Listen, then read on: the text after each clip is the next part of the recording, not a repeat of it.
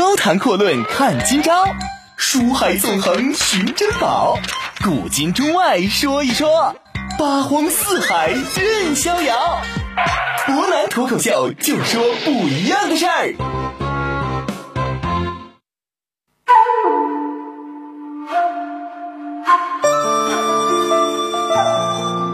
听众朋友，大家晚上好，欢迎您收听今天的博南脱口秀。那么，唐朝著名诗人呐，王翰曾经有这么一句诗，叫“醉卧沙场君莫笑，古来征战几人回”。这一句啊，是出自他非常著名的《凉州词》，讲的呢就是边塞厮杀的悲壮。其实提到凉州这个地方，也就是咱们后来的小说也好啊，文献当中常常提及的西凉这个地方，大家想到的，那么一般而言呢，都是边塞的征战呐，金戈铁马呀，铁骑纵横啊。其实听到这儿啊，可能有朋友就纳闷了，说就问伯南呐，咱今天光说西凉和凉州，不说三国了吗？那当然是非也呀，因为咱们说呀，如果说咱们接着今天讲伯南注解的三国武将，肯定呢就要提到西凉这个地方。您想，西凉还是三国还是著名武将？那么大家能想到谁呢？哎，那么这一位就是伯南注解三国武将当中排名第四的，人称西凉战神的马超马孟起。其实说到马超的大名啊，那么了解一些三国历史的朋友，特别是喜欢看《三国演义》小说的朋友，肯定会提到一场著名的战役，一场著名的死斗，还有一个词儿。这场战役啊，就是爆发在马超和曹操之间的渭水之战。这场著名的死斗呢，就是非常惊人的许褚裸衣斗马超。那么还有一个词儿，这词儿什么词儿啊？是用来形容马超后半生的“郁郁而不得志”这个词儿。可以说呀，这三样事物，那么是构成了我们众所周知、大家比较熟知的一个马超，就像它的标志物一样，可以说伴随着马超的一生。不过话说回来呀，可能我们印象当中的马超，那是后半生郁郁不得志，前半生呢是纵横凉州，那么可以说是威风八面，人称不输吕布的锦马超嘛。那么今天啊，伯南就带着大家来详细的捋一捋，咱们翻看一下《三国演义》。再翻看一下三国史上这些著名的史书，咱们先看一看马超的前半生是否真的像书中所写的这样纵横沙场啊，可以说是洋洋得意。那么后半生是否又是郁郁而不得志呢？其实说到马超啊，首先呢就要提到这么一个非常著名的地方，这是哪儿啊？就是凉州。凉州就是咱们现在各种演义小说当中啊常常提到的西凉这个地方。西凉啊，简称叫雍凉，凉雍是西北地区的首府，同样呢也是六朝古都。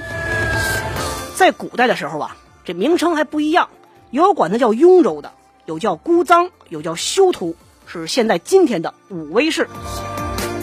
曾经啊，这个地方是咱们中国的第三大城市，同样也一度是西北的军政、经济和文化实实在在的中心。正是在战争平起啊，这可以说是烽火燎原的三国时代。那么凉州呢，也是孕育出了一支举世闻名的军队。什么军队呀？著名的西凉铁骑。这西凉铁骑呀，一般而言呢，如果说三国时代的西凉铁骑，一般来说有两支，一个是咱们之前提到的，哎，谁呀？董卓、董仲颖他所带领的这支军队。不过这支军队呀，他是西凉的政府军啊，出身是在陇右这个地方。之前董卓是凉州太守，所以说这是他的官方部队。那么另外一支就是咱们要提到的马超，最早呢是归马腾啊，马腾是马超的父亲，还有韩遂他们两个人的部队。在马腾死了之后呢，是由马超继任西凉军的首领。知道西凉这个地方是以羌人为主，羌人管马超叫什么？叫神威天将军。我们可以看一看马超这个地这个人呐。包括他的家族世家在西凉这个地方，那么也是相当的有名望的。其实要追溯起来呀，马超的元祖是谁呀？是汉朝初期的伏波将军马援，这是他的祖上，可以说是名门之后。同样提到马超呢，有一个人是不得不提，就是咱们刚才提到的马超的父亲马腾。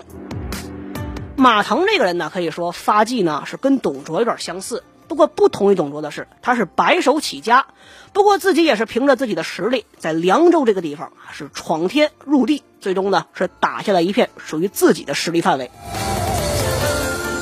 我们俗话讲啊，叫武学当中有这么一段话，怎么说呀？叫七尺为枪，八尺为棍，长矛一丈零八寸。为什么提到这么一句话呀？这个有很多著名的人家是使枪的啊，枪法流传下来的，比如说罗家枪啊、李家枪、赵家枪。那么我们说马腾这个人，根据野史记载，马腾是后世著名的，到元朝到明朝的时候可以说是发扬光大的这个马家枪的真正创始人。我可以发现也是啊，这个有俗话说得好吗？叫有其父必有其子。那么马腾这么厉害，那么可以想一想，在他之下。更上一层楼的马超，那么实力又是何等的惊人了？我们刚才提到啊，凉州这个地方出好马，因此有这么一支横行无忌的军队，叫凉州铁骑。古代的时候就这么一段话，叫“凉州大马横行天下”。秦始皇得知，那么便扫平六国；而唐太宗得知，就虎视天下。那么说呀，马超也好，马腾也好，这个西凉军阀。正是凭借着西凉铁骑的威猛，跟曹操呢是六战渭水，杀了曹操叫什么呀？叫割须弃袍，狼狈逃窜呢。由此我们可以看出来，在三国这样一个骑兵还不是很发达的时代，那么凉州铁骑的出现，可以说是几乎改变了整个中原的军事形势。为什么这么说？凉州铁骑很厉害呢？因为凉州铁骑啊，作战呢彪悍凶狠。尤其是适合这种嘎沙漠呀、戈壁啊，还有大平原的集团军作战，还有长距离的持久奔袭作战。这个呀，是跟凉州人的这个身体特质和大宛良马的这个特质是有很大关系的。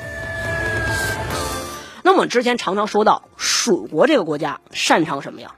擅长山地作战。魏国的虎豹骑，这才是真正适合平原作战、突击作战的。那么在汉中一战当中。蜀国之所以能够压制曹操手下精锐的虎豹骑，原因就在于什么呢？在于有了马超手下的这一支西凉铁骑。在三国时代呀，这重骑兵不叫重骑兵，叫什么呀？叫甲骑巨装啊，意思就是字面上的意思。这个士兵呢，还有马要装上马甲、马铠。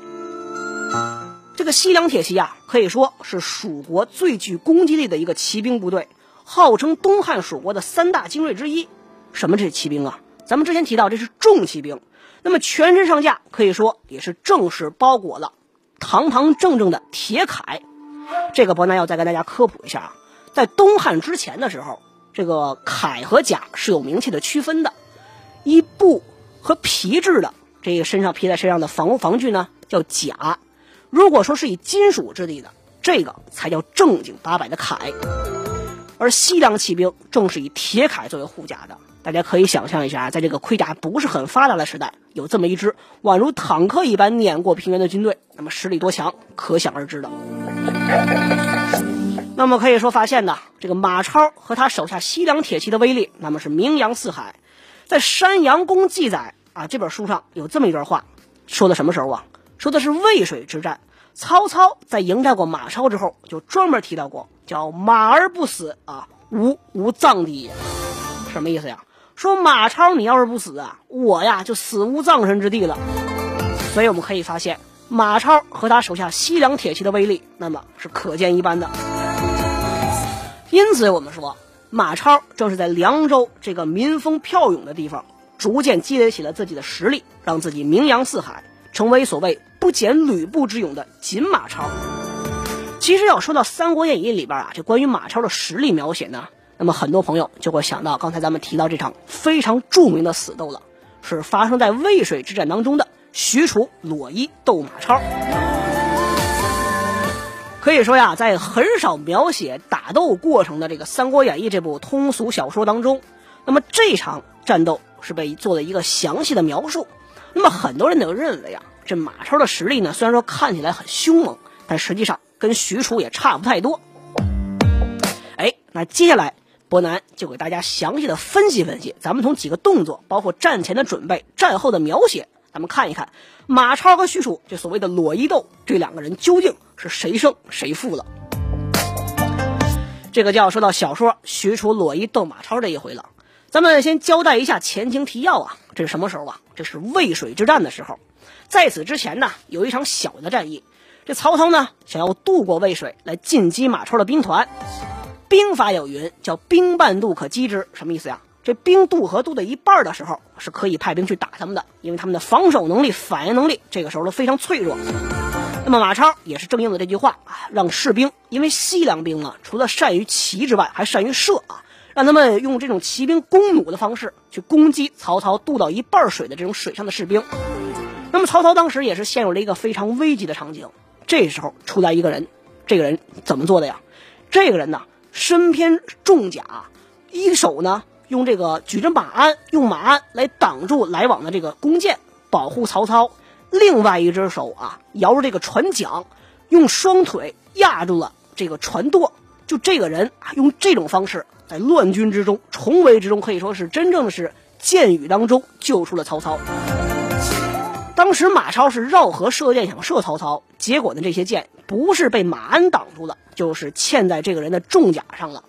后来呀，马超就和这个军阀韩遂这两个人讨论，说这个人谁呀？这么厉害，看起来可以说神威无敌的样子。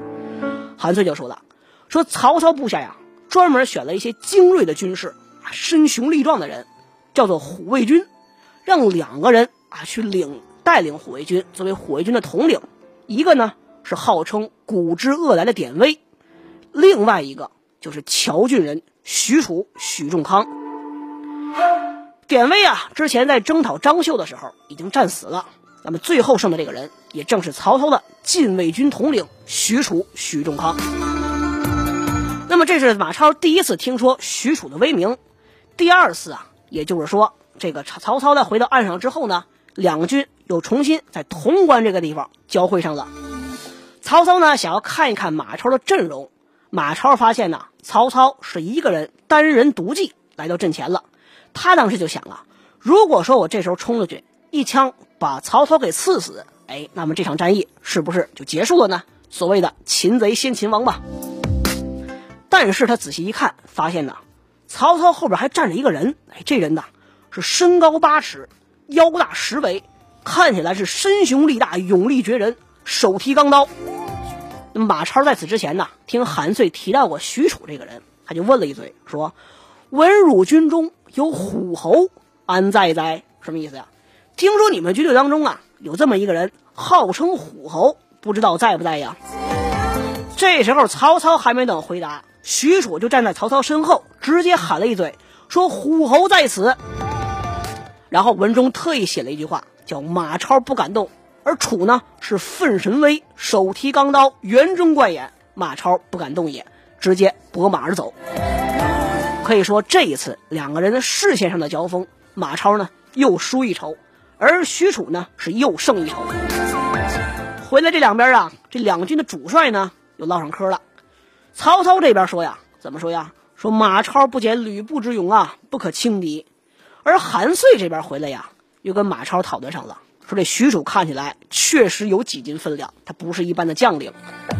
咱说许褚这什么人呢？之前呢提到颜良的时候，提到许褚这么一个人，视战如命啊。那遇上棋逢对手的那么一个人。那我得跟他好好较量较量，能就此放过吗？哎，这许褚呢是专门给马超写了一封战书。咱们说马超什么人呢？四世三公啊，四世三公啊，那可以说是心高气傲啊。我岂能容得你你许褚在这跟我挑衅呢？直接回了一封战书，说第二天啊，我发誓一定要杀了。这回没写虎侯，我写虎痴。这是虎痴这个词儿第一次出现在小说当中。那么可以说，就此呢，马超实际上是一共在打斗之前啊四次比赛当中输了四筹了。第一筹咱们之前提到，这是渭水之战的时候，首先听到许褚的威名了。第二次呢，就是被许褚在曹操面前给吓了一跳。第三筹就是许褚这边是先挑衅的，马超呢是被迫应战。咱们再来说第四筹，第四筹什么意思呀？许褚这个人呢确实很厉害。但他充其量是曹操的禁卫军队长，说句不好听的话，他死或者活，对于整场战役的一个形势来说，没有太大的重要啊，不没有太大的意义。而马超则不一样了，马超啊是当时这边西凉联军的主帅呀，如果说马超有所疏失，那么西凉联军很快就会土崩瓦解。因此上我们说，马超如果出战的话，显然也不能拼命。这样，洛伊斗马超这一场战役就在马超先输四筹的前提之下，在渭水这个地方就要上演了。那我说呀，这场战役的结果究竟如何？那么为什么又为后人所津津乐道呢？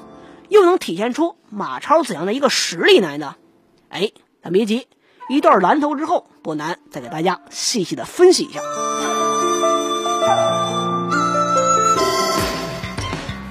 高谈阔论看今朝，书海纵横寻珍宝，古今中外说一说，八荒四海任逍遥。博南脱口秀就说不一样的事儿。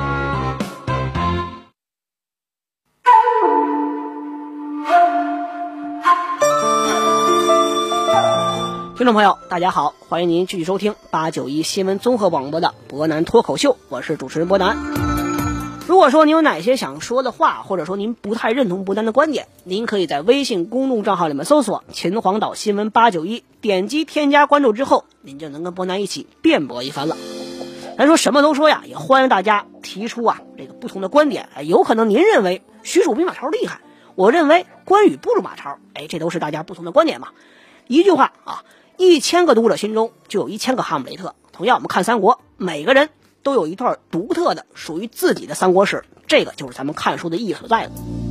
好了，咱们闲话少说啊，接着来说一说啊，这个渭水之战这场非常著名的死斗——许褚、裸衣斗马超。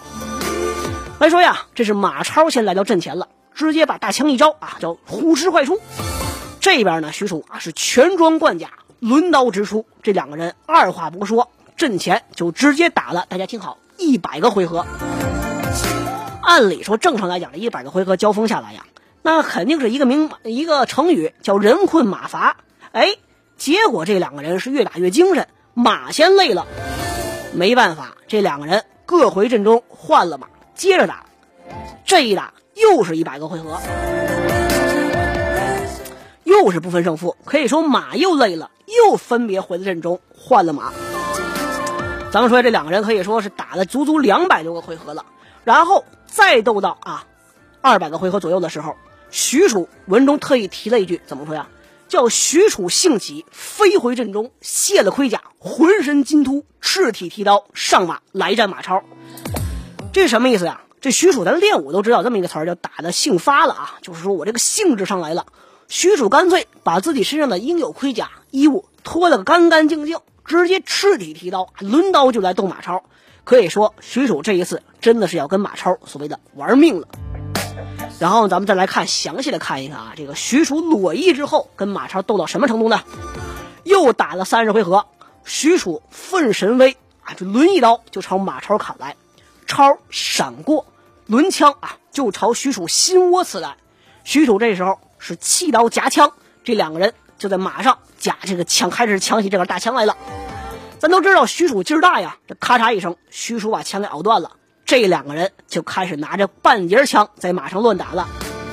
那么曹操一看这时候啊，他就心想啊，这许褚毕竟你没穿盔甲，如果这两个人那么乱打的话，许褚肯定要吃亏呀。赶紧让夏侯惇、夏侯渊这两个人啊，赶紧带兵支援许褚。咱都说之前提到过呀，曹操的骑兵确实不差，但是马超这边是什么呀？是西凉铁骑呀。直接马超的亲弟弟马岱啊，大大旗一挥，直接铁骑就冲出来了。结果呢，这一场曹军是大败。许褚因为不穿盔甲，结果自己也是必中两箭。那么从结果来看，似乎是马超占了优势。但是实际上，我们分析一下刚才这两个人的过程，我们可以发现，许褚已经落了很大的下风了。我们先来分析一下裸衣斗什么意思呀？咱们都知道，许褚这个人是身雄力大。腰大十围，肌肥肉重。那么用一句俗话来讲，就是长得又壮啊，近乎于胖了。一般来说，这练武的人，如果说使长杆大刀的，这非力大之人不能使；抡大刀的，一般来说都有力气。许褚就是典型的这样一个表现。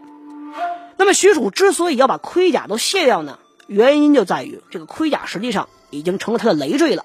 他想获得更大的速度，以此来制衡马超很大的一个速度。因此上，我们说心态这两个人已经不一样了。许褚已经可以说要拼尽全力要跟你马超啊，这个我要拼力一番了。而马超这边呢，可以说一件盔甲、斗篷都没卸，稳如泰山，依然是应付着许褚。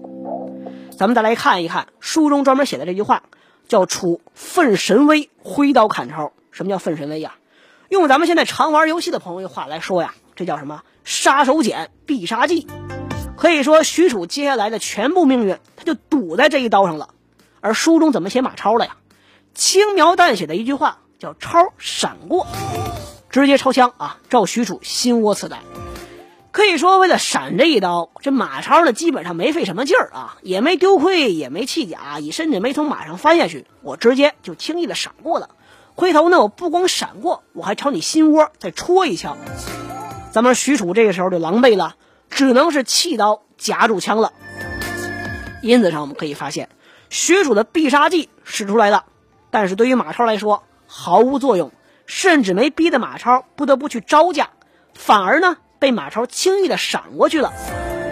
而且咱们可以继续这么想啊，就算这两个人接着拿半截的枪在马上乱打，曹操这边和马超这边呢都不派兵去支援的话，咱们刚才提到许褚呢浑身金土什么都不剩了，马超是全装贯甲，剑也好，身上插的短戟也好，都在自己身上带着呢。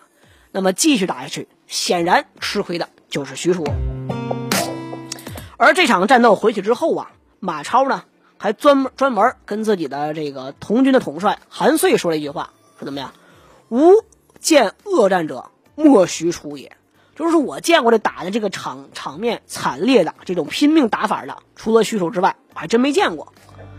不过马超啊也没提自己是输是赢，显然呢，他认为许褚的实力确实很强，这一点是毋庸置疑的。但是我们通过书中的描写可以发现。许褚跟马超的实力还是有一定差距的，就算这近三百个回合分不出胜负来，但是如果说我们接着打下去的话，那么许褚显然是要吃大亏的。好，那我们接下来呢，说到马超的武力了。之所以把马超排到第四位，咱们之前说过，马超不如关羽。为什么说马超比张飞强呢？昨天呢，伯南在提到这个关羽啊，包括跟张飞、跟马超做对比的时候，提到一场著名的夹门关之战，说张飞跟马超也是打了二百三十个回合不分胜负，最后呢，这两个人各见赢不得对方，马超是使了流星锤了，张飞想射箭射对方，但是都失败了。但是这场战役啊，同样也是在对马超极其不利的情况之下啊发生的。为什么这么说呀？因为马超兵下夹门关的时候，刘备呢？没让张飞马上出战，而是让马超从早晨带领手下的骑兵一直冲突到中午，让他的体力受到极大损耗之后，在体力接近于透支的情况之下，才派出张飞的。而就算如此，这两个人从中午一直打到半夜，可以说还是不分胜负。那么我们说，如果在平等之下进行交战的话，显然张飞很有可能就不敌马超了。因此，马超啊，这排到第四的位置，那么毫无疑问，这是不应该有太大的疑义的。那么，既然说完马超的实力排名了，刚才呢，伯南也是提到马超啊，人才武艺两全呐，而且麾下还有西凉铁骑这种精兵。为什么说这样一个重要人物，在入了西川，跟了刘备之后，反而出场的机会很少？无论是在《三国演义》当中，还是在《三国志》当中。乃至后来的这个蜀汉和魏国也是连年作战，而马超呢，基本上就没有正式作为前锋、先锋啊出战过。这就是什么什么原因呢？咱们其实要来剖析一下马超的心理变化。其实很多朋友都认为啊，这马超在入川之后呢，就变得郁郁而不得志了。那我们说呀，马超真的就是郁郁而不得志吗？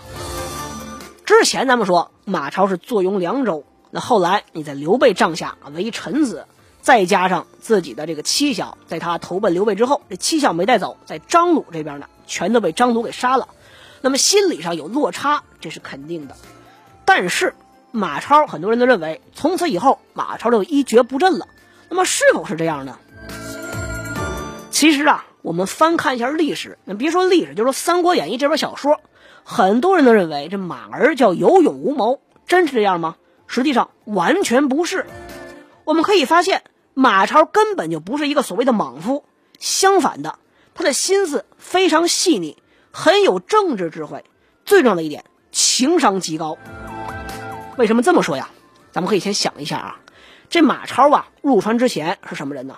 是西凉的一个落魄军阀，自己的父亲、弟弟啊，这些人都被曹操给杀害了。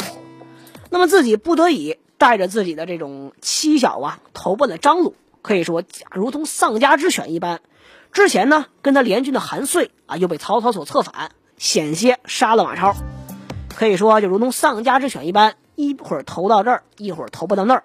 那么投奔刘备了，刘备咱们说确实是人君，但是另外一方面，作为乱世之中的君主，咱们说这种儿女情长的心理，岂能容得下一丝一二呢？所以说啊，刘备呢对他并不会完全的信任，肯定会非常小心的。